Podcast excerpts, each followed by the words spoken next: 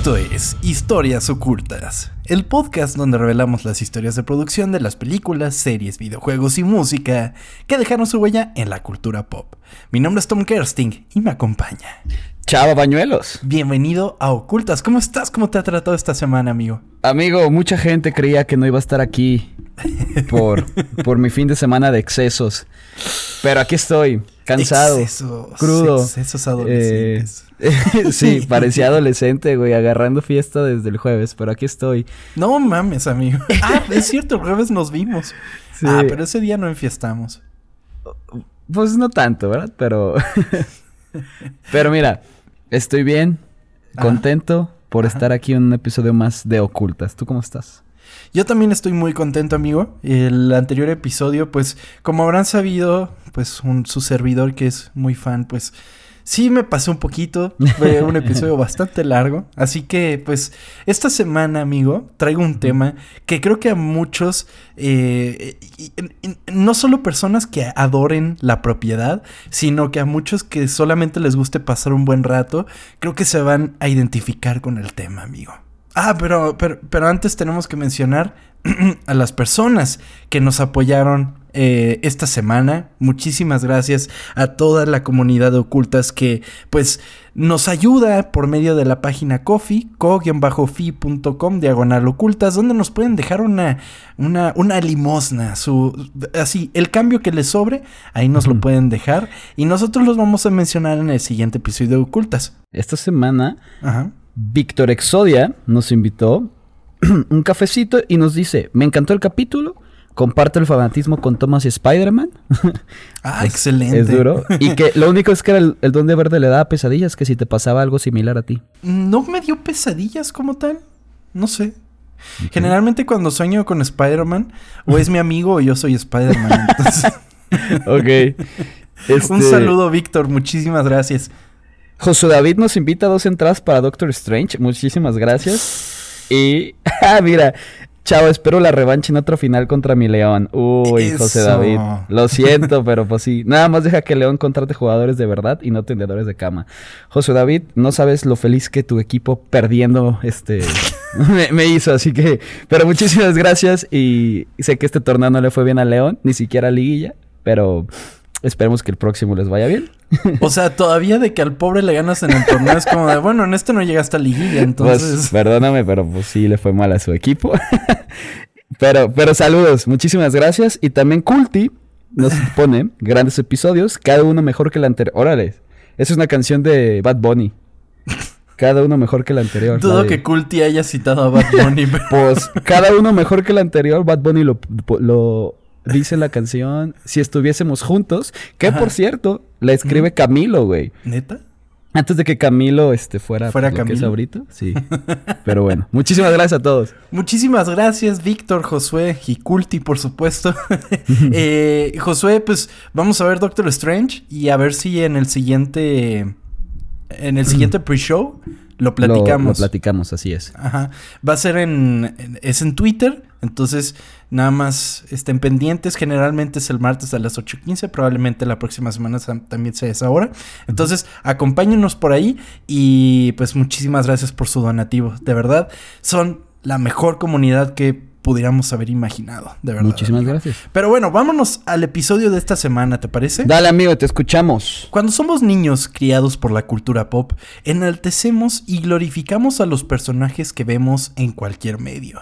Se convierten en casi un estandarte de lo que creemos y deseamos convertirnos. Es inevitable que en la poca cantidad de temas que podemos conversar con otros niños y niñas, lleguemos a la eterna discusión del ¿quién ganaría? Enfrentando distintos personajes sin importar su procedencia, franquicia o rango de poder. Para sorpresa de muchos, ese debate podría resolverse gracias a Nintendo en 1999. Esta es la historia oculta de Super Smash Bros.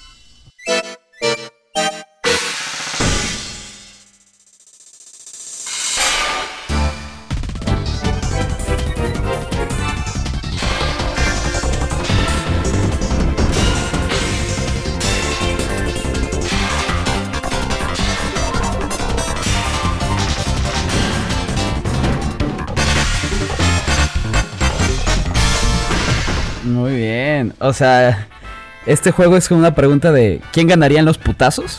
Ajá, totalmente, amigo. Eso es prácticamente lo que es Super Smash. ¿Por qué los humanos tenemos como esas ganas de, de ver putazos siempre, no? Así somos signos. así. Pero bueno, amigo, Super Smash Brothers. A mí me parece que este es el juego de peda por excelencia. Sí. O sea, sí. Yo, yo, yo creo que después de Mario Party, porque Mario Party es todavía más para el desmadre, Super Smash Brothers, como que, no sé, tiene un, cora- tiene un lugar en mi corazón tan especial porque crecí prácticamente con Super Smash. Eh, el, el primero, del cual es el que voy a platicar la historia el día de hoy, eh, sí lo tuve y no lo podía jugar con más personas porque solo tenía dos controles. Entonces jugaba así esporádicamente el Super Smash. Pero cuando llegó Super Smash Melee, casi que un viernes sí y un viernes no, íbamos a casa de un compa y era jugar Super Smash Brothers de 4 contra 4, amigo. Sí. Y era una cosa súper divertida en el momento que, que, que, que- que lograron crecer el juego de esa manera. Pero todo tiene una raíz y es este primero de N64 del cual les voy a platicar el día de hoy. Pero amigo, ¿tú qué me puedes decir de Super Smash? A ver, el primero es el del 64. Es correcto, es Ok. el primero. Sí, ese era bueno. La cosa es que yo siempre he sido muy malo en videojuegos. Y pues este juego no era una, una excepción, ¿no? Y nunca, nunca he sido una persona muy competitiva, así que pues yo lo jugaba y pues yo lo jugaba para divertirme, pero luego me juntaba con mis amigos y ellos neta se enojaban, güey. O sea, Sí. y era como que, güey, tranquilo. Y era como un odio así irracional de, de- Casi, casi se agarran a golpes ellos por querer ganar. Y era como que... Así que me gustaba mucho, era muy divertido. Pero sí es como... Era malo y mis amigos se enojaban. Así que es como que... "Ugh". Pero sí. Se ponían a lo que hoy le dicen tryhardear, ¿no? Así Ah, como de que a huevo tengo que ganar. ¿no? Así Entonces, es. Aparte, pues... Yo la neta solo podía jugar con Kirby porque pues era el único como que podía estar volando. Así que Ajá. solamente agarraba a Kirby ya porque soy malísimo, güey. Está bien, amigo. Pues qué bueno que mencionas a Kirby porque tiene un lugar muy importante en el desarrollo de. Super Smash. Pero bueno, sin más por el momento, voy a empezar. Dale. La historia de Super Smash Bros. tiene su origen en uno de los mismos peleadores que sin lugar a dudas se convirtió en uno de los favoritos, Kirby. pues sí, era el fácil de controlar, güey. Nada más volabas y... ve arriba, ve abajo, ¿no? sí, güey, ya era todo lo que hacía yo. Y luego me hacía piedra y listo. Está bien, amigo, porque además Kirby es como de muy fácil acceso. O sea, porque además te da chance como de que todos los personajes los puedes absorber y vas a hacer lo mismo que ellos. Güey, estaba bien verga eso, sí es cierto, que se los tragaba. Totalmente. Y además imagínate el todavía el problema extra de que además de que tienes que programar a Kirby, tienes que programar eh, los movimientos extra, pero para Kirby. Entonces, sí, eso cierto. sin lugar a dudas es algo pues muy problemático durante el desarrollo. ¿Sabes, Pero, ¿sabes pues, qué te iba a decir? Que nos van a agarrar a putazos también. ¿Por qué? Por no invitar a Champ, nos va a pegar, güey.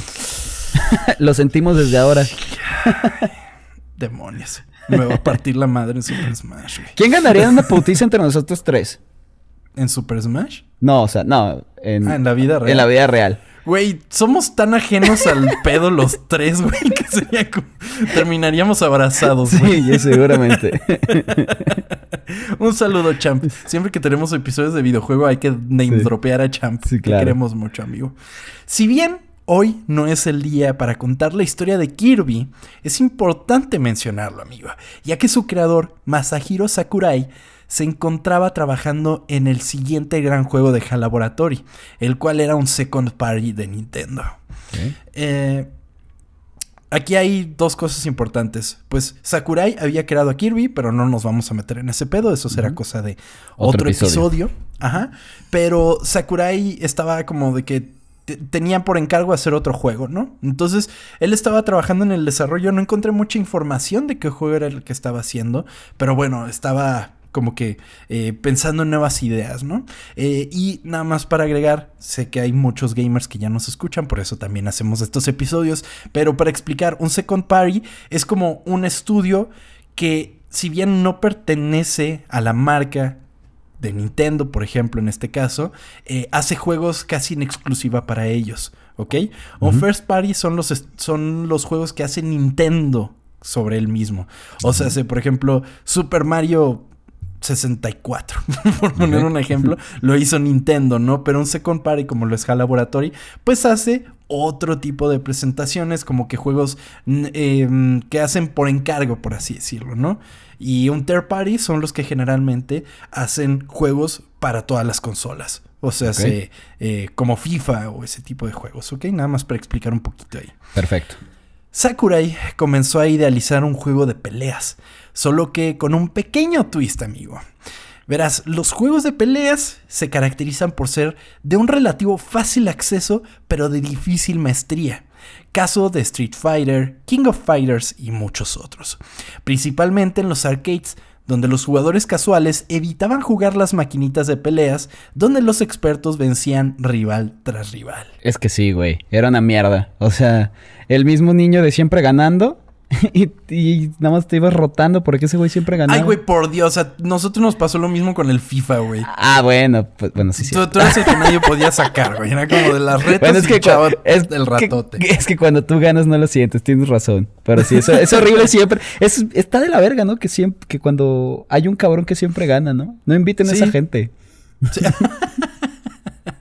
Sí. definitivamente. Y los juegos de pelea, amigo, pues en, en las arcades o bueno, las maquinitas, pues era muy clásico como el de poner la moneda y el retador pone la moneda y te tienes que chingar al que ya está, ¿no? Entonces, e, eso es algo bonito que ya desgraciadamente no existe, pero, pero, pero, pero, pues era la dinámica que había para ese momento, ¿no? Entonces, eh, Sakurai decía, pues ahí están los juegos de peleas, pero, güey, los casuales, la gente que va pasando no se va a meter a jugar eso porque pues le van a partir su madre, ¿no? Entonces dijo, tengo que buscar la otra manera. Porque ¿qué es lo que pasa con eh, juegos tipo Mortal Kombat, por ejemplo?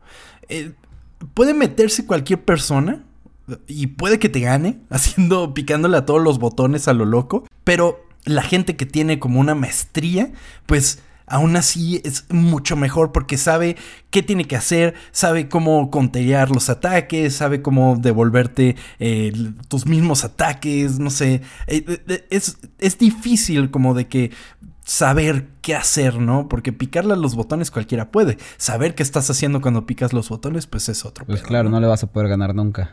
Es, supongo que es algo con por lo que cual Fortnite quitó lo de las construcciones, ¿no? Sí, bueno, también porque necesitan estar refrescando el juego cada tanto. La otra vez entré a jugar Fortnite, pero sigue, o sea, puedes jugar Fortnite o puedes jugar el modo sin construcción. O sea, es como... están los dos disponibles. Digamos, una persona que nunca ha jugado y se mete. Güey, para ya llegar al nivel de esos güeyes, pues tienes que jugar muchísimo. Porque apenas vas a disparar y este cabrón ya hizo una torre de 10 metros, pues ya vale madre. totalmente, totalmente. Pues la idea de Sakurai básicamente era crear un juego de peleas que mantuviera la premisa del fácil acceso y se mantuviera de esa manera, permitiendo a jugadores casuales comprender rápidamente la dinámica del juego. Sin embargo, Sakurai estaba trabajando en otro proyecto y se veía relegado a trabajar en su idea durante los fines de semana. Para el desarrollo del juego, Sakurai buscaría la ayuda de Satoru Iwata. Iwata había trabajado en los juegos Earthbound y Kirby hasta que en 1993 HAL Laboratories estaba cerca de la bancarrota e Iwata fue promovido a CEO del estudio por designación del presidente de Nintendo Hiroshi Yamauchi.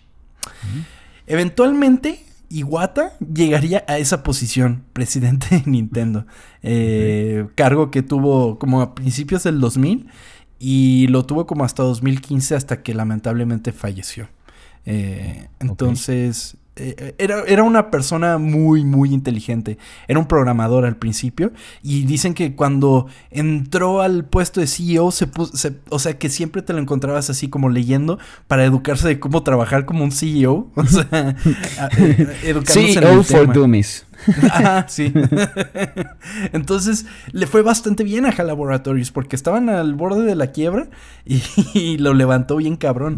Pero aún así decidió ayudarle a Sakurai. Entonces él le dijo, mira, vas a tener que programarlo de esta manera, ¿no? Porque Sakurai no programaba, él diseñaba. Entonces es distinto, ¿no?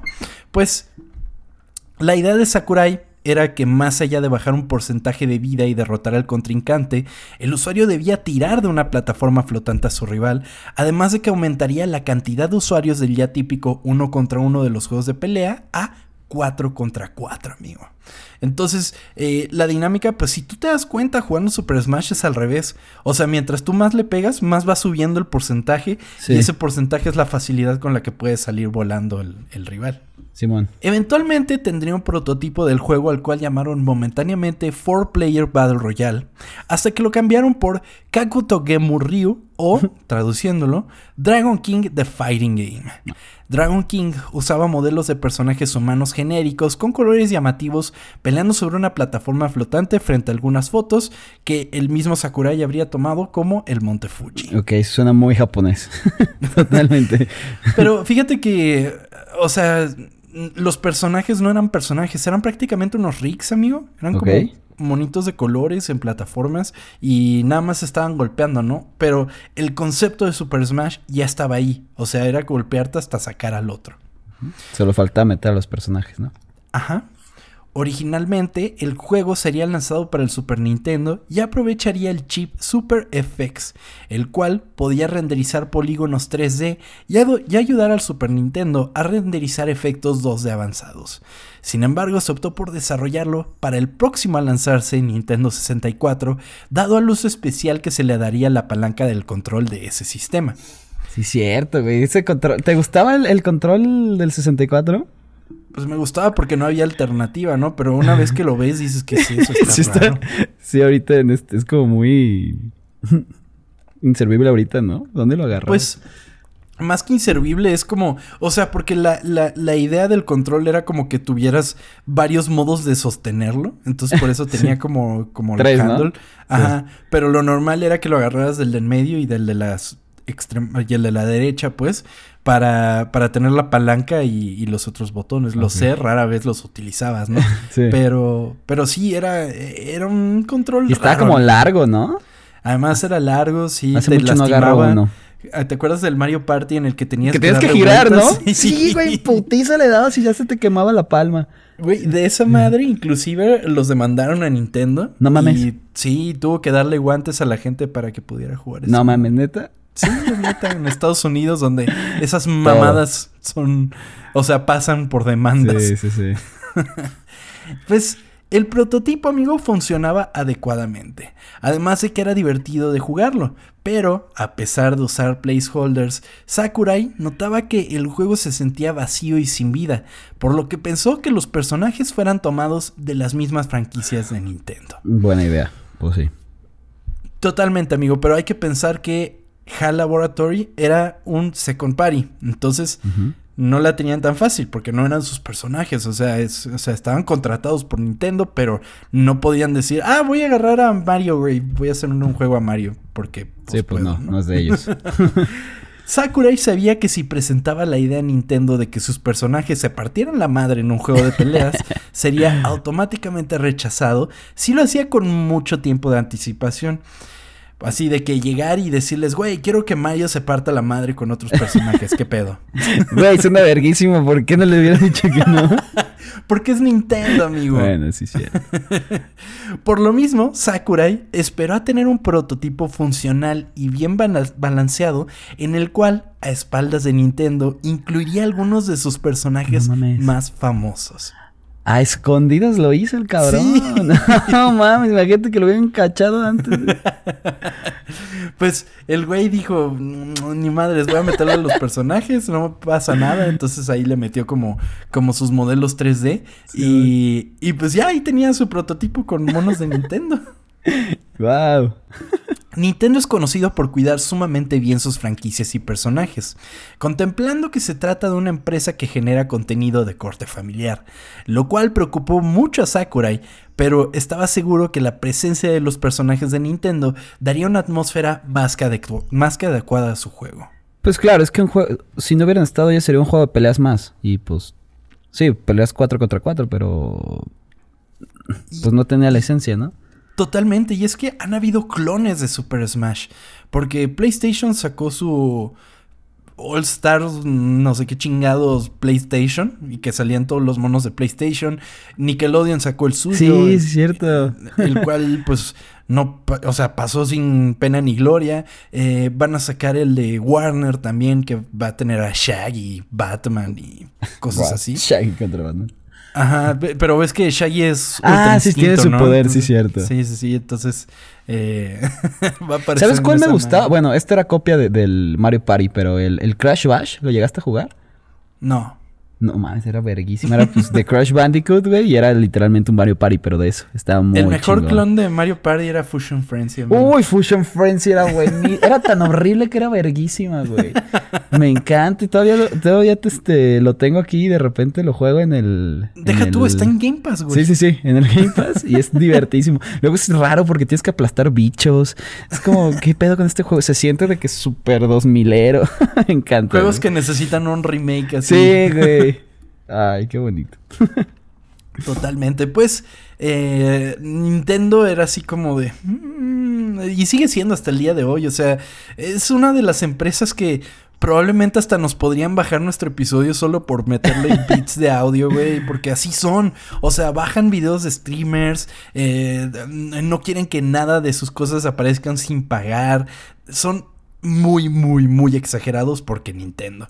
Por ejemplo, cerraron el, torneo, bueno, no cerraron el torneo de la Evo, pero sí les quitaron el permiso de jugar Super Smash Bros. Melee, que tenían jugando Melee pues desde que salió, porque, o sea, porque la escena competitiva lo jugaba un chingo, ¿no? Entonces era como de que Nintendo dijo, ¿sabes qué? No se va a jugar Melee, no puedes tenerlo en tu, en tu torneo. Pero ¿por qué nada más por ser Nintendo? O sea... No, no, no. O sea, sí en parte por ser Nintendo, otra parte es que tuvieron algunos pedos muy fuertes de que había acoso sexual, ah, apuestas y todo eso. Entonces Nintendo era como de somos una empresa familiar, nuestro juego no puede estar ahí. Ok, ahí, bueno, ahí lo entiendo. Sí, sí, sí.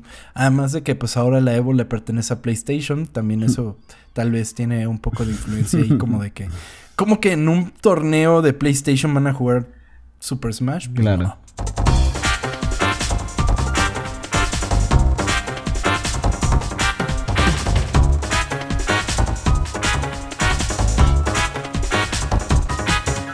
Así, Sakurai presentaría un prototipo del juego en el que aparecerían Mario, Donkey Kong, Samus y Fox.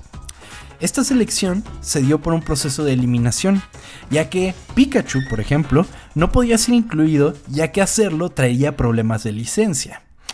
Link, por otro lado, tenía un juego en desarrollo, el cual era eh, Ocarina of Time, eh, por lo que no sabían exactamente cómo se vería el personaje en 3D. Y Kirby y Yoshi tenían movimientos más avanzados que serían difícil de agregar al prototipo. Ok, entonces solo estaba Mario, Donkey Kong, eh, Samus y Fox.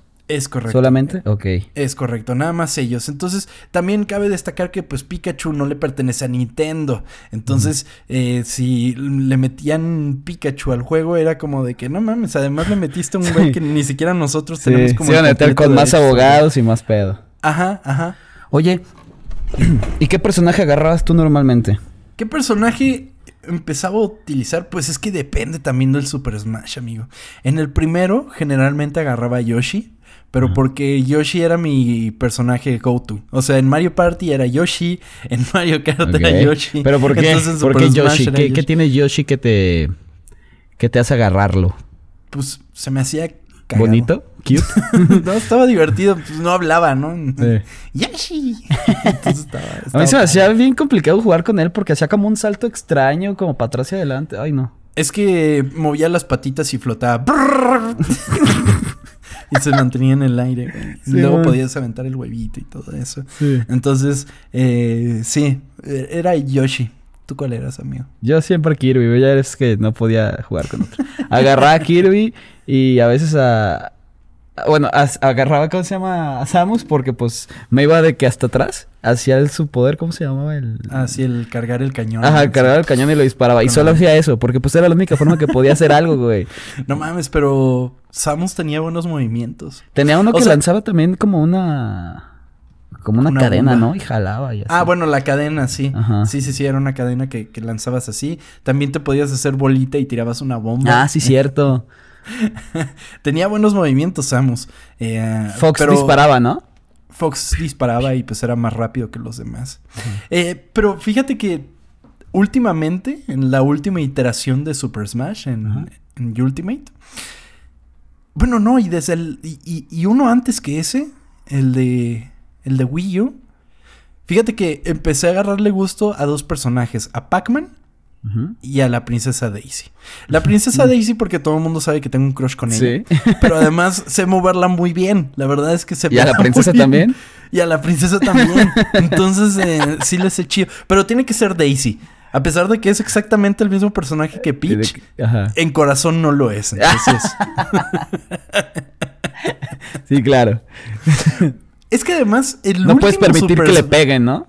Por eso juega Totalmente, totalmente. Esquivo todo así. Sí. Pero la cosa con Super Smash, amigo, es que, o sea, en el último, por ejemplo, se arma un desmadre porque ya es un chingo de gente que puede jugar.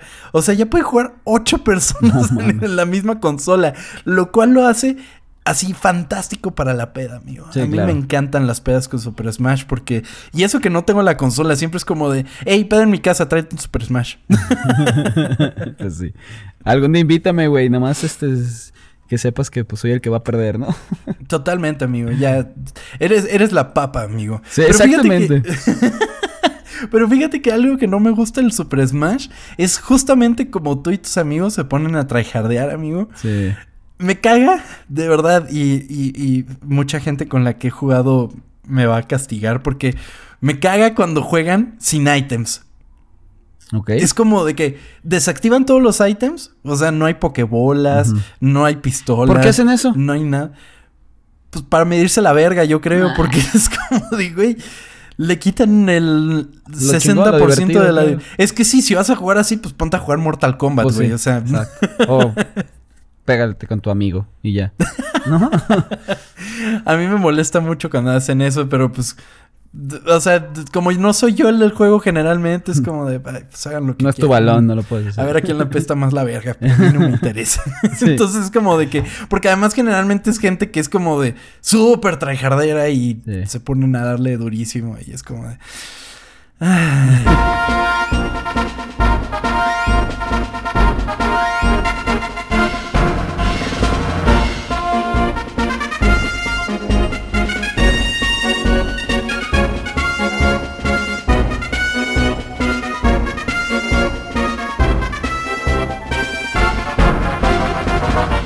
Sakurai no sabía era que Iwata ya se había puesto en contacto con Shigeru Miyamoto para hablarle de la idea y que le permitiera utilizar a los personajes.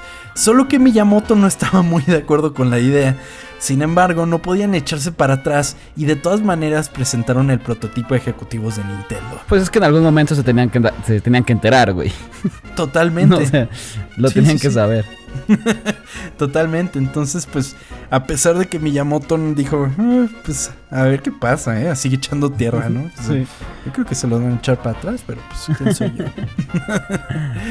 para suerte de Sakurai, los ejecutivos de Nintendo buscaban demostrar la superioridad del control de Nintendo 64 contra su competencia. Esto me da risa porque el control del Nintendo 64 les duró nada más el Nintendo 64 y el control de PlayStation sigue siendo prácticamente el mismo hasta el día de hoy, güey. Es como, ok. Es que, ay, no, yo creo que se quisieron salir tanto del molde que, pues, no, no salió.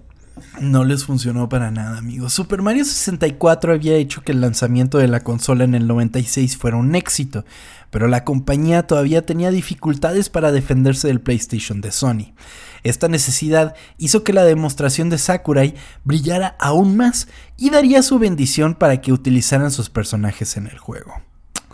Sakurai ahora tenía no solo una idea aprobada, amigos, sino también un cast de personajes ya bien conocidos, escenarios memorables y el branding de Nintendo. Wow. Eso es lo chingón de la competencia, ¿no? Porque si no existiera ese tipo de cosas si no hubiera con quién competir, güey. Totalmente, amigo. Totalmente. Y pero, pero siento yo que ya ahora Nintendo ya va como en su propia nave, güey. A ellos les vale lo que está haciendo PlayStation pues, y Xbox. Sí. Porque ellos ya tienen su nicho. Eh, eh, ellos van a un sector del, del, de, a un sector muy en específico, o sea, principalmente familiar, pero además tienen como todo este nicho que pues aman todos los fans, los fans siempre van a comprar aunque saquen lo mismo todos los años, ¿no? exactamente, y aunque saquen ports de sus mismos juegos y les vuelvan a cobrar el mismo juego otra vez y, le metan nada más, más, o sea, es como, güey. Dos juegos en uno también estás en eso, ¿no? Totalmente, güey, siento que voy a recibir un hate. No, a ver, este no estás diciendo ninguna mentira, güey, o sea, lo hacen. o sea, perdónenme, y está bien, si a ustedes les gusta está bien, o sea, yo compraba el FIFA todos los años. O sea, yo sé que está, es una pendejada, pero pues si te gusta, ¿cuál es el problema, no? Correcto, amigo, correcto. Cada quien lo que le gusta. Exactamente. Pues, sin embargo, no todo sería miel sobre hojuelas, amigo. El presupuesto no era tan grande y así como Miyamoto, algunos tendrían sus dudas de prestar a sus personajes, particularmente a Pikachu, quien es propiedad de The Pokémon Company, de la cual su presidente, Tsunekatsu Ishihara, se mostró reacio a la idea del juego. Pues es que, güey, imagínate que te pidan a tu perro para agarrarse a putazos. Pues no, no quieres que tu mascota se golpee. Perro, güey. O sea, tu mascota, pues, a tu. a tu perro. Así de que, oye. Ya también nos echamos a los fans de Pokémon encima. Pikachu es un perro. O sea, no, no me refiero a que es un perro, pero digamos de que lleguen a ti alguien y te diga, oye, ¿me prestas tu perro para agarrar los putazos? Pues no, ¿lo quieres? ¿No quieres que le peguen, güey? ¿Qué es Pikachu? ¿Una rata? Es un ratón. Un ratón, eléctrico. Una rata. Ay, bueno. No, pero las ratas son más grandes que los ratones. No es una rata para mí. Lo siento. Parece también un conejo, ¿no? Arroba Manuelos Chava. No, no, eh, no. Pues,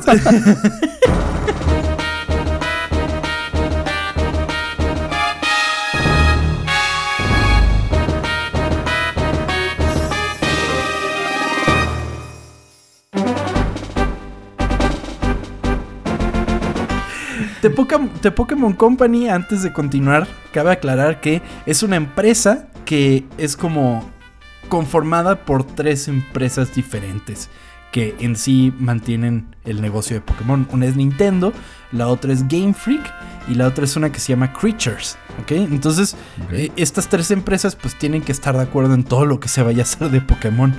Pero pues este güey no estaba muy de acuerdo. Entonces. Y por eh, cierto, que vayan a escuchar el episodio, ¿no? Totalmente, en el cual está Salchi del Hype. Y la pasamos muy chido en ese episodio. Vayan a, vayan a escucharlo. Pues, amigo, buscar... No. Sakurai estaba consciente de la situación, ya que siendo creador de Kirby, había visto cómo su personaje fue utilizado en otros proyectos sin que estuviera directamente envuelto en ellos, presentando su personaje en maneras con las cuales no estaba de acuerdo. O sea, ni siquiera lo consultaban. Oye, ¿te parece si le metemos? Pues, o sea, no. Solo lo Entonces, y ya. Ajá, entonces él lo que dijo, pues no quiero que ellos se sientan así, ¿sabes?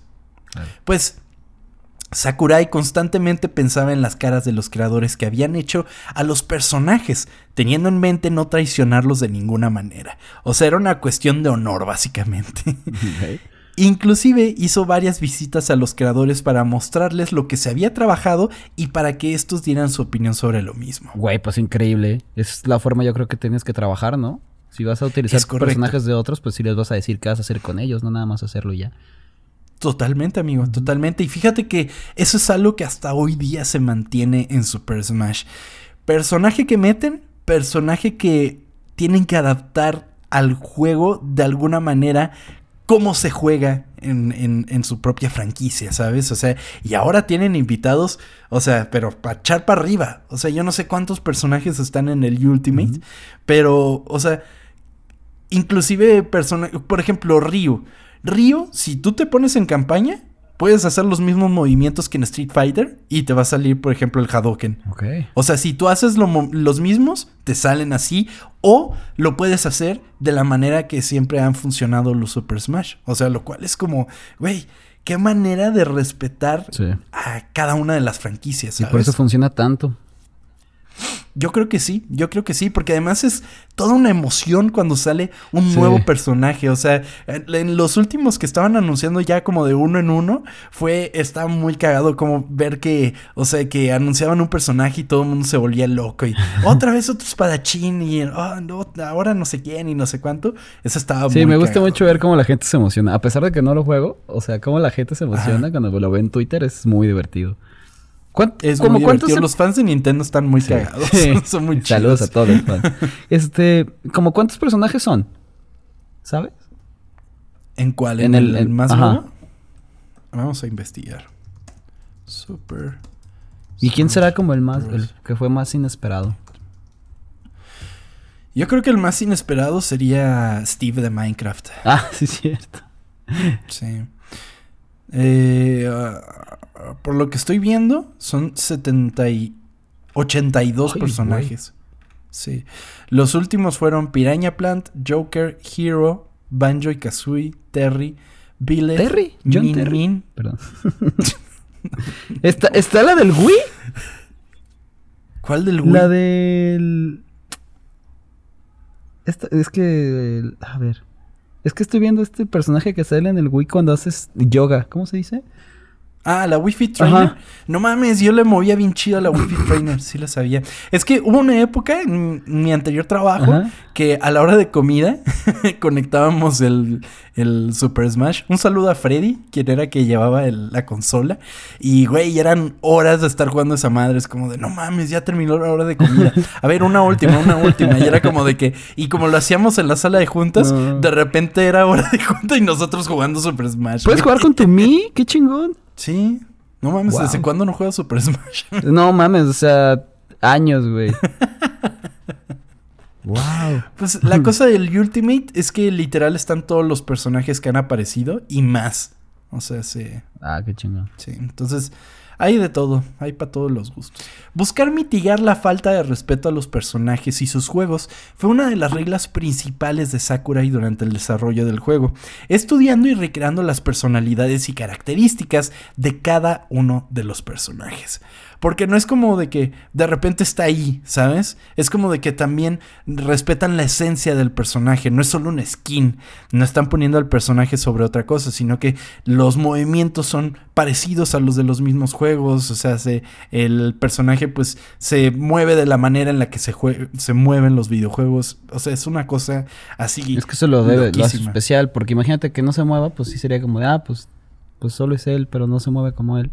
Totalmente. Pues no creo que estaría tan chido. O sea, tanto así, hay cosas tan mínimas, amigo. Por ejemplo, en Mega Man eh, hay una técnica en la que te puedes mover como de pixel en pixel y es como dar un pasito. O sea, sí, y- porque pues, la onda con Mega Man es que es un juego que tienes que ser muy exacto con los movimientos. Entonces la gente descubrió que podías hacer como un mini pasito así milimétrico y apenas se movía Mega Man, ¿no? Entonces, inclusive en Super Smash si tú haces el movimiento exacto, el personaje se mueve tantito. El juego comenzaría con 8 personajes. Mario, Yoshi, Donkey Kong, Link, Samus, Kirby, Fox y Pikachu. ¿Ok?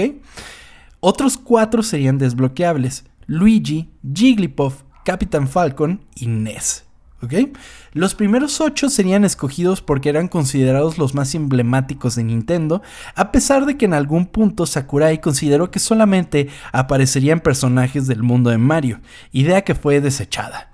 No, pues ya te están prestando a todos, güey, pues úsalo. Sí, a todos, ¿no? Ah. O sea, si fuera como nada más los de Mario, sería como Sería- Mario Party, Mario Golf, Ajá. Mario Tennis. Mario... Sí. Sí. Mario y sería como Mario Putazos. Fighters, ¿no? Sí. Y ya. Mario Putazos.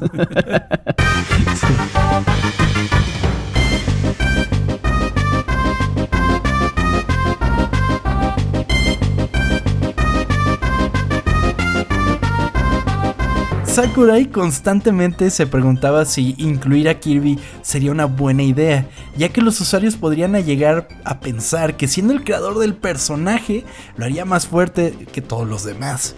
Entonces dijo, pues su favorito. "Mm, Pues de alguna manera sí, amigo, porque en el último Super Smash, a lo que tengo entendido, o sea, nunca he jugado ese modo, pero el modo de un solo jugador, tú literal empiezas con Kirby y Kirby es el que tiene que salvar el pedo. O sea, así. Ok. básicamente. Ah, Bueno, pues es- si es tu hijito, güey, pues que él... ¿No? ¿Es tu favorito? Totalmente, además. ¿Tú de harías lo mismo? Sí, sí, sí, sí. Además de que pues es como su... Se supone que Super Smash Ultimate ya es lo que el nombre lo dice, Ultimate. O sea, ya... ¿Y cuál es la historia de ese? No sé, amigo. ¿No tiene? O sea, sí hay porque hay un tráiler en el que empiezan a desaparecer todos como en Avengers. y, y pues Kirby es el que tiene que resolver el pedo. Ok. Me acuerdo que en este al final peleabas con una mano, ¿no? Totalmente. El- También, también Sí, en el melee. Ujú. Ok. Es que la mano era como la persona que estaba jugando con los monitos, ¿te acuerdas? Ajá. ah, Porque sí eran como, como los amigos. Entonces, Ajá. los monitos los ponía a pelear y así. Entonces, al final te enfrentas con la mano. Ay, güey, qué recuerdo, sí, cierto. Siempre O sea- me ponía una putiza esa mano. Por lo menos habían continuos en ese momento. Sí. Algunos rumores apuntan a que otros personajes como Pete, Bowser, Peach, Mewtwo, Meowth y King Dedede iban a ser personajes jugables, pero fueron eliminados debido a limitaciones en el hardware y tiempo de desarrollo, pero esta información es sin confirmar. O sea, no O encontré sea, tal estaba muy cabrón hacerlo. Ajá, sí, sí, sí, de por sí era un pedo hacer todos Sí. esos. De que, a ver, yo ya no, yo no sé programar eso. Ya váyanse al pito, aquí están. Ocho y ya. Con esos, más que nada, sí. El juego tendría nueve escenarios derivados del universo de cada personaje. Si bien la mayoría de los universos reciben un solo escenario, Mario tiene dos, el castillo de Peach y el único escenario desbloqueable en el juego, Mushroom Kingdom. Además de eso, los otros escenarios consisten en Congo Jungle para Donkey Kong, Hyrule Castle para Link, Planet Zebes para Samus, Yoshi's Island para Yoshi, Dreamland para Kirby, Sector, Sec- Sector Z para Fox y Saffron City para Pikachu. Cada uno de los escenarios fueron diseñados para que se sintieran únicos, añadiendo elementos extras al gameplay y que además se mantuvieran fieles al videojuego del que procedían. Eso estaba bien verga. ¿Cuál era tu favorito, güey? Siempre me ha gustado el castillo de Hyrule. Sí. Sí, sí, sí. Ese está muy verga. El de Donkey Kong se me hacía súper difícil. Porque estaba bien chiquito, güey. Yo no me podía esconder de los demás. y luego pasaba por abajo un barril, ¿no? Que si entrabas te disparaba hacia arriba. Según yo, eso ya es en el Melee, si no me equivoco. Ah, ok, ok. No, no recuerdo. Sí. eh, no, No sí, quizás sí tiene lo del barril y en el del Melee es el del agua que te lleva. O sea que si caes el agua te lleva hasta la chingada, güey. Tienes que brincar para, para salvarte. Ok. Y luego estaba el... Me acuerdo que en el nivel de Yoshi te tenías que dar a putazos con un putero de Yoshi, ¿no? De diferentes colores. Ah, sí, eso era en el, en el, en el De de un la- jugador. Así, man. Ah, Güey, no mames, qué recuerdo. Es que yo me juntaba con mi primo a jugarlo. Ahorita me estaba acordando de eso. Ah. Ay, el de Samus era que subía, la- su- subía la lava, ¿no? Ajá, sí, sí, sí. No mames, lo odiaba, güey. Ay, güey. Pues los únicos que no tenían escenario eran Ness y, y Capitán Falcon. O sea, se- no había de F-Zero, F-Zero ni de Mother. O bueno, Earthbound, como quieran llamarlo. ¿Sí sabes quiénes son? Los dos que te estoy sí, sí. hablando. Ah, Sí, sí, sí, sí, sí. Además, se crearían algunos escenarios especiales para el modo de un solo jugador, como Final Destination, Battlefield, Meta Crystal, además de niveles especiales como los de romper objetivos Ay, flotantes güey. y correr de un punto a otro en el mapa. Güey, el de los objetivos, güey, yo creo que nunca pasé, o sea, nunca logré romper todos, güey. Te digo que era malísimo, güey, qué horrible. Y el, y el de correr de un punto al otro estaba verguísimo. Sí, porque güey. además tenías un contador de tiempo y era Sí. friega. ah". Sí, Era como en. Metroid cuando están destruyendo el escenario, que tienes que ir en Ibas bajando, putizo. ¿no? Ajá, no subiendo. ¿Ah, es subiendo? Es subiendo, sí. Bueno, en Metroid sí era como subiendo. Pero bueno, eso era muy fantástico. Pues Final Destination es prácticamente esta que la gente que le encanta quitar items les encanta jugar ahí porque no hay nada, güey. Es un plato ahí en medio del. Es una plataforma literal, no hay nada. Es la que está como en, en el espacio. En ¿no? el espacio, ajá, sí, sí, sí. Esa es también Final un- Destination. La de. Battlefield es una que es como Final Destination, pero con dos plataformas extra. Y Metacrystal era en la que te enfrentabas a, a, A- a a Mario, Mario. pero en metal. Ay, sí, está verga. Porque... Sí, güey, qué bonito, sí, cierto. Me gustaba mucho ese. y que, que no le. O sea, que era como súper poderoso, ¿no? Pues es que, no lo podías bajar, o sea, bueno, no lo podías echar porque... No le pasaba nada. Ajá, era de metal. Porque era de metal, sí. Sí, sí cierto. Pues Sakurai enfrentó varias críticas de algunos trabajadores de Nintendo, quienes no sentían adecuado que los personajes se enfrentaran entre sí o que los mismos hicieran cosas ridículas como sostener armas láser o lanzar pokebolas a sus rivales. No mames, o sea, trabajadores de Nintendo no sean pendejos, está increíble eso. Los crossovers siempre son lo más chingón del mundo, güey. Totalmente, totalmente. Pero, o sea, era como de que no mames, ¿por qué Pikachu tiene una pistola, no? sí, sí. suena muy divertido eso. Entonces era como de que, híjole, no va como con la identidad de la marca, pero, pero bueno, eh, o sea, Sakura ahí estaba muy seguro de lo que quería lograr, ¿no? ¿Por qué Pikachu tiene una pistola? Para evitar que las peleas fueran tomadas muy en serio, Sakurai para evitar que las peleas fueran tomadas muy en serio, Sakurai decidió que estas fueran retratadas más como un evento deportivo que como un conflicto entre los personajes. Esto lo logró por medio de varios elementos, principalmente por la presencia de una voz en off como presentador, sonidos de aplausos, así como de una audiencia reaccionando a lo que sucedía durante la pelea. ¿Qué es lo que estamos escuchando en este momento, no? Wow. Increíble. Ah, es verdad, eso sí lo recuerdo. imagínate si se lo pusiera así a ocultas, ¿no? Durante, como, sitcom, ¿no? Con risas. Por fin alguien se reiría de mis chistes, güey. Una de las mayores influencias para el estilo deportivo del juego fue la cobertura del Mundial del 98 en Francia, ya que Sakurai notó que los comentaristas elogiaban a ambos equipos sin importar importar cuál, sin importar cuál ganaba o perdía. Ok. Entonces dijo, ah, no mames, pues yo quiero lograr algo así, ¿no? Entonces como que eh, no mostrar tal cual, por ejemplo, el cuerpo muerto de uno que ya había perdido, ¿no? Era como de ya, seguimos y seguimos y vuelve a salir, no pasa nada. Sí, cierto, y pues no, nunca pusieron sangre, ¿no? No, nada, nada, pues nada, no. nada, no sale sangre en Super Smash. Y, y pues sí, o sea, la gente que, que, de repente empezaba a gritar el nombre de un personaje que lo estaba haciendo bien. O sea, además es un juego que es muy personalizable en la manera de jugar. Por ejemplo, a mí me encanta jugar por stocks, que es por vidas. Entonces, eh, tienes que cuidar muy bien tus cinco vidas, ¿no? Y por ejemplo, tenía un compa, el, el, pachón que le manda un saludo. Hace cuenta que él agarraba a Bowser. Entonces Bowser tiene un movimiento que si tú agarras con Z, hace cuenta que se echa un movimiento de lucha libre, güey, y y te impacta contra el suelo. Pero si tú lo haces cerca del borde, güey. ¿Sales volando? al cabrón, te caes. O sea, y te ah. vas a la mierda. Entonces, o sea, se, se, mata contigo. Entonces, si él tenía un stock más que tú, pues tú perdías, güey. Pues Entonces era como de que no mames, no mames. Pero es lo maravilloso de ese juego. Entonces, pues podías jugar por stock, puedes jugar por equipos, por ejemplo, o sea, de dos contra dos o cosas así. O también lo puedes jugar como por tiempo. Entonces, eh, como en dos minutos, el que más mate es el que gana, ¿no? Entonces, es muy personalizable. Sería bueno que en el episodio 100 juguemos una partida, ¿no?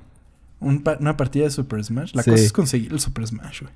Pues ahí vemos, ahí de alguna manera lo, lo conseguimos. lo rentamos en Blockbuster o algo así.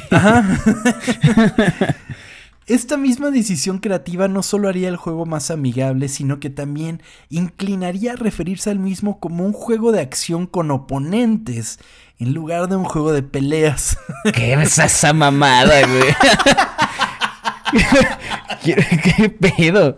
Un juego de acción con oponentes, güey. No mames. Mamada. Durante una entrevista con Nintendo Power, el mismo Shigeru Miyamoto mencionó, y cito, Puede que suene como un juego sangriento si lo clasificas como un juego de peleas. No tiene nada de sangre. En lugar de eso, es un disfrutable juego de empujones, como lo es el sumo en Japón, donde tienes que obligar a tu oponente a salir del ring. Nada más que en el sumo no se disparan, ¿no? sí.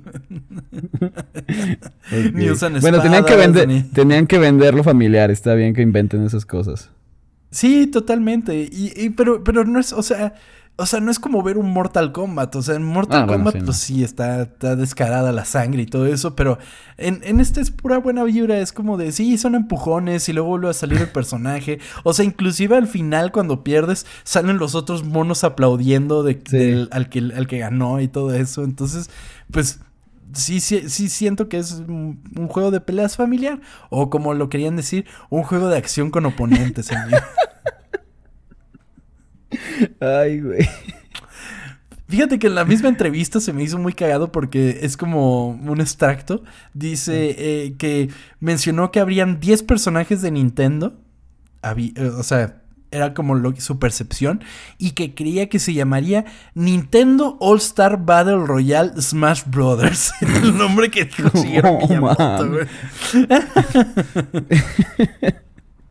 ¿No lo quería más largo, güey?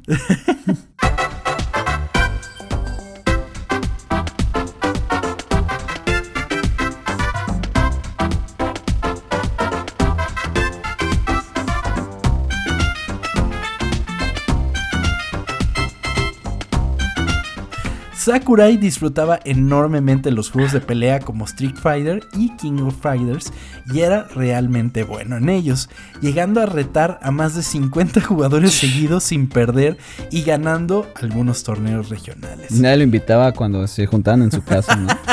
No, no lo traigas. ¿Para qué? Ese güey es muy bueno.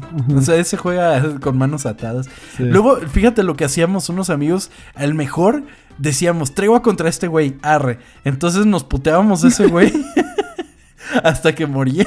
y Sí. ahí ya jugábamos entre nosotros. Era como cuando me embriagaban al jugar FIFA, güey. Y ya no podía ni, ni ver a los jugadores, güey. Totalmente, amigo, ese era el punto. Pero pues, esos de los que hablábamos que, eran muy buenos y que se retaban a todos, pues de esos era Sakurai. Sin embargo, una de las influencias más importantes para su forma de diseñar juegos fue cuando en una ocasión venció fácilmente a un extraño en King of Fighters 95, sin darse cuenta que el extraño era un novato y que al intentar ganar se había lastimado su pulgar. Entonces ahí fue como de... "Ah, no O sea, mames. ¿Le dio lástima o qué? Pues sí, de alguna, o sea, sí, pues, se había lastimado, güey. o sea. Esta experiencia lo llevaría a considerar a los jugadores novatos, tratando de hacer que el juego fuese divertido para todos, pero conforme se fuese jugando, se encontrara más profundidad en el mismo sistema de juego. El juego fue difícil de trabajar, presentando varios bugs que debían ser resueltos rápidamente. Además, el modo de un solo jugador fue agregado en el juego apenas un mes antes de que se terminara No el desarrollo del mismo, después de que una encuesta de mercado demostrara que los jugadores preferían juegos que pudieran ser jugados en pequeñas sesiones y que su progreso fuera guardado. Ok, pues sí. wow, un mes antes. Un mes antes Yo dijeron, creo que "Bueno, era, que era la- el, el modo de juego que más disfrutaba yo, güey. Pues era pues, el único que por podía eso ganar. era la encuesta, ¿no? Sí, claro. Totalmente. Pues otro de los muchos elementos característicos que se siguen respetando hasta el día de hoy en cada iteración de Super Smash es el ya clásico logo de un círculo cortado por dos líneas que forman una cruz. Este logo representa que Super Smash es un crossover de videojuegos, por eso es una cruz, y los cuatro sectores que genera la cruz sobre el mismo círculo representan a los cuatro jugadores que podían jugar al mismo tiempo. Ah, o sea que ahorita trae este super cortado. Sí, es una pizza de esos. de- Como el meme, ¿no? De cuando siguen cortando la pizza. Ah, sí. Esa es la que te daban en cuando llevaban pizza a la, a la escuela, ¿no? A la escuela. te dan sí. un pedacito. Por esto puse 20 pesos nomás. Ya sé. Super Smash Bros. sería lanzado el 21 de enero del 99 en Japón y el 26 de abril del mismo año en América. Recibiría críticas positivas tras su lanzamiento y se convirtió en un éxito comercial vendiendo más de 5 millones de copias en todo el mundo para 2001. ¿Te acuerdas de, la- de las campañas que hubieron para promocionar este juego, güey? ¿Del 64? No, güey, no. O a ver, refrescame la memoria. Pues es que hubo un anuncio en el que salían como botargas de los personajes, güey. Y, y la canción de fondo, la de Happy Together, Entonces iban bien felices los personajes y de repente se empezaron a agarrar a putazos, pero eran, pero eran literal las botargas así de Mario, de Donkey Kong, de Deja ver, Yoshi. creo que lo encontré. Deja ver un segundo. No matter how they toss the dice. Ok. And to be the only one for me is you. No. Güey, ¿qué pedo? ¿Y ese es un anuncio oficial? Sí, güey, era un anuncio de No Nintendo. mames. ¡Wow! Ese- ¿Qué pedo, güey? Parece la carrera de botargas ahí de otro rollo. Sí, es cierto. No mames. Wow, está. O sea, pare. Wow, está, está chingón, ¿eh? Es magnífico y acá también lo pasaron. Fíjate que Nintendo, bueno, en realidad todas las, la- las empresas de videojuegos en finales de los 90, bueno, mediados de los 90 hasta mediados del 2000, sus anuncios eran bien raros, güey. O sea, ¿se- ¿no te acuerdas de unos de PlayStation que era como un bebé hablando? Sí. Y eran rarísimos. Eh, o sea, el Nintendo también tenía referencias sexuales en sus anuncios, sobre todo en los de revistas. Era como, o sea, era una cosa muy rara. O sea, eran muy edgy. Inclusive para ser Nintendo, o sea, era, brincaba mucho, amigo. Sí. Pues querían vendernos de cierta forma. Totalmente, totalmente. Aunque esos, a- los anuncios de bebés hablando los odio, güey. ¿Te acuerdas Ah, de sí. los de Suerox? que era, o sea, literalmente tenías el bebé y ponían una boca toda mal puesta y Sí. a mí me encanta eso. es como, ¿qué pedo, güey? Los bebés no hablan. O los de Hoggies, ¿no? Que también. ah, eran- sí. No mames, no me acuerdo. Odio esos anuncios, güey. No pongan a sus bebés a hablar, güey. Que no digan sus primeras palabras. sus bebés. Sí. Imagínate que la primera palabra te decía hoggies, güey. No. Pues con el éxito de Super Smash Bros., Nintendo se volvería a acercar a HAL Laboratories para el desarrollo de una secuela del juego. Esta vez para su próxima consola, la cual era mucho más poderosa que el Nintendo 64, y querían que fuera un juego de lanzamiento para que funcionara como bandera de ventas. Sakurai sería puesto nuevamente al mando del proyecto y Nintendo le daría todo lo que quisiera para que su Super Smash Bros. se convirtiera en lo que con mucha sangre, sudor y trabajo estaba destinado a ser. Pero esa será historia de otro capítulo, ¿vale? Ok. Es- ¿cu- También- ¿Cuántos hay? Está el 64, bueno, el, el Bros, el Melee y el, El- Ultimate. ¿Y ya? Es- no, ¿cuál está el Ah. Brawl? Está el... ¿Cuál es el Brawl? El, el Brawl es el del Wii. Luego está el Super Smash Bros. for Wii U. O sea, era como la versión del Wii U. Y después Ajá. estaba el Ultimate. Que es el ahorita. Ok, que según eso ya es el último. Es el último, es el Ultimate. A ver si es cierto. y la verdad es que es un juego que le va a seguir rindiendo frutos a Nintendo. Se queden con el Ultimate o hagan otro, pero difícilmente los fans van a estar contentos si hacen otro y no está Sakura ahí a cargo. Sí, pues. pues. ¿Te- ¿Tú juegas Sims? o, o sí, o sí tienes vida. No, sí tengo una vida, pero me gustaba ver streams de gente que jugaba. ¿Neta? Sí. Sí. O Sí, sea, que- peor tantito, güey. Veo Sí. a gente jugar que tiene una vida, ¿no? Güey, me da mucha risa cómo los, bueno, los adultos no entienden cómo ves a alguien jugar. ¿No te ha pasado que como que, como que se enojan? Sí, De que cómo es posible que veas a alguien jugar, mejor juega tú y no, pues quiero verlo a él. Totalmente. Mi papá o no sea, lo y, ni- y entiende. ni siquiera tienen el. O sea, imagínate explicarles el concepto de los esports, güey. O sea, No, es algo que no se pueden imaginar. No, seguramente las, no, están, es, es- está, es un deporte. No, no, no, ¿cómo ser un deporte? un deporte no es eso, un deporte tienes que sudar, por Dios. Y ves al gordo ahí todo grasoso jugando Sí. COD. No, pero para llegar a ese nivel, güey, todo el estrés que debe tener, no mames. Güey, ¿sabes que tienen así una vida? O sea, así como la del jugador de fútbol son unos 15 años, 20 a lo mucho. Estos güeyes pueden estar ahí 3 años, 5 años a lo mucho. No, ¿Por qué? Porque los reflejos, eh, que son súper importantes, se te van Ajá. desgastando. Entonces, para cuando ya llegas a los 25, 24, güey, ya estás grande para esas madres, güey. No mames. Sí, o sea, los chavitos, chavitos, chavitos son los que juegan así de 17, 18 años y ya después se retiran. Wow. Sí. No sabía eso, qué interesante. Sí, es algo muy cagado de los esports. Y pues que ya hay ligas, hay de todo Sí. para, para esas madres. Me gusta cuando, cuando están en torneos y tienen a su entrenador. O sea, cuando están en torneos Sí. de FIFA, que hay un güey atrás así, veas esto, Sí. esto, esto. Y celebran los goles. Y es como, güey, Sí, sí, tienen sus coach. O sea, y muchos de los que jugaban se retiran para ser coach. O sea, como que tienen eh, esa... Wow, pues, es un mundo bien interesante ese pedo, güey. La verdad es que sí, güey. Y que ya pertenece a nuestro propio mundo, güey. O sea, es Sí, algo claro. que ya existe, que es importante y que por Y algo. que en genera un chingo de lana también. Sí, uf, muy cabrón. O sea, el último premio que fue para League of Legends, no sé cuántos millones de dólares fue, güey. Pero también se embolsan un chingo por los patrocinios.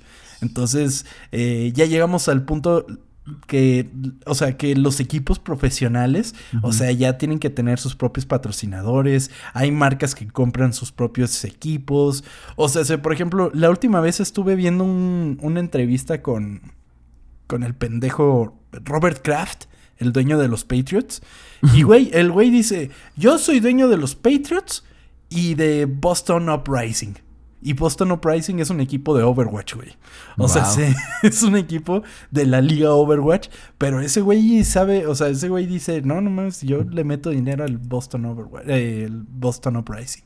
Entonces, Wow. es una cosa muy cagada que lo que se ha convertido. Y obviamente, y para meterlo en el tema de Super Smash, pues también es muy competitivo y por muchos años, Melee fue el óptimo para jugar eh, competitivo de Super Smash. ¿Ya, ¿Ya lo cambiaron no? ¿O sigue siendo ese? No, pues te digo que lo quitó Nintendo, güey. Ya no lo ah, pueden sí, jugar cierto. el- Pero, pero ya no hay torneos así oficiales. Es que sí puedes armar tus torneos, pero no pueden ser oficiales porque tienes que tener la bendición de Nintendo, güey. No, pues. Vale. Valió madres totalmente, amigo. Pues Super Smash Bros. es más que un simple juego. La pasión con la que Sakurai abordó el desarrollo tuvo sus frutos. Creó un título que más allá que solamente tener el gameplay propositivo y diferente, se convirtió en un subgénero. El respeto y veneración que tiene hacia cada uno de sus invitados ha hecho que aparecer en Super Smash Bros. sea uno de los más grandes reconocimientos y honores que cualquier videojuego puede aspirar a tener. Esta fue la historia oculta de Super Smash Bros.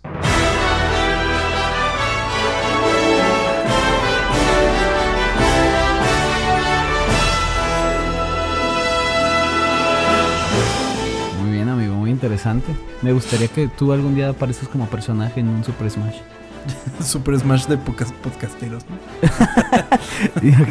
Tú agarrándote a putazos con, con el Roberto Martínez de Creativo, ¿no? Con muchas palabras difíciles. ¿no? Ese, ese es su... Ese es su...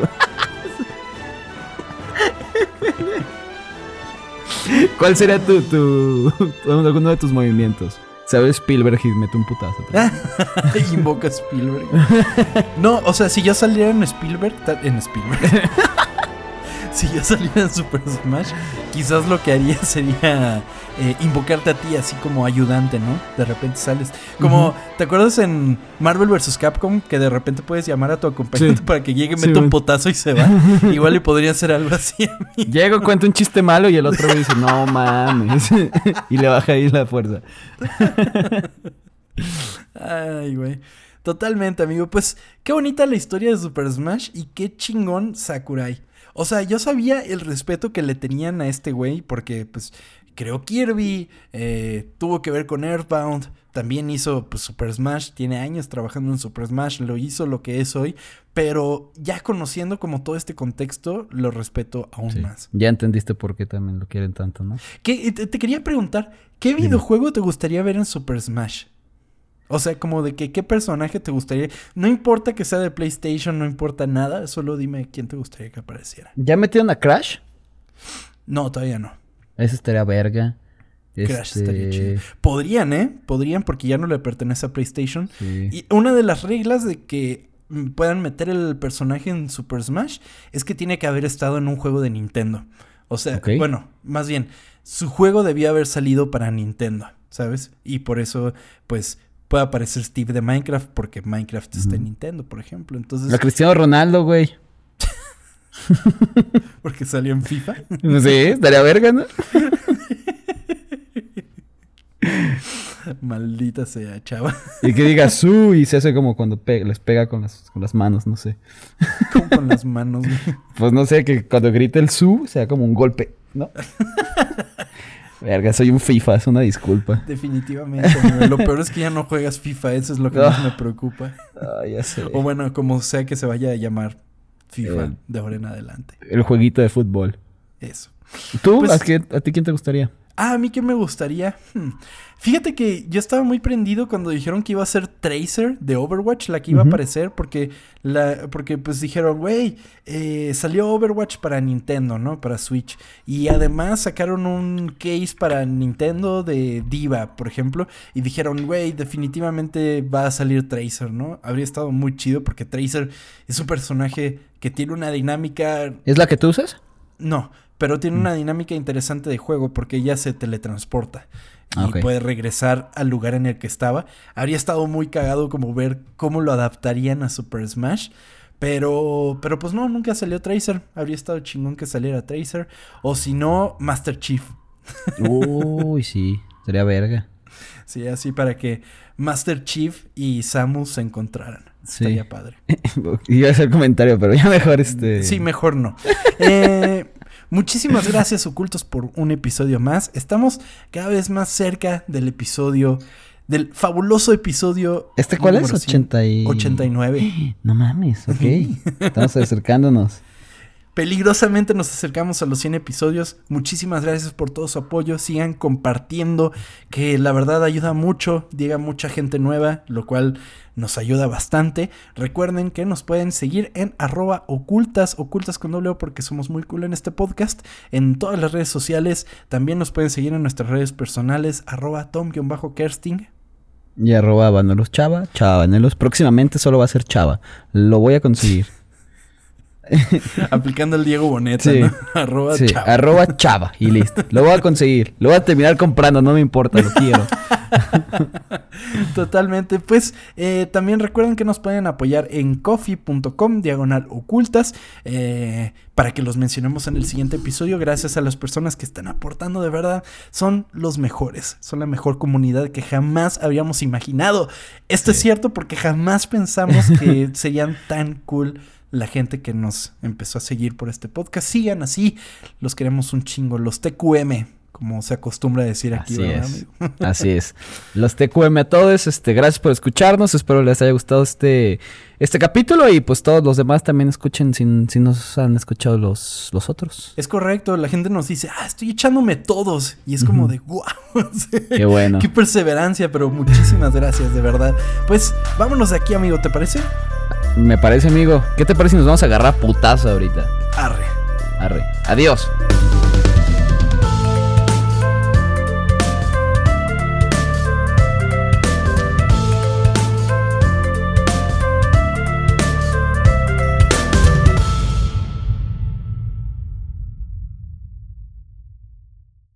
Tú, tú, ay.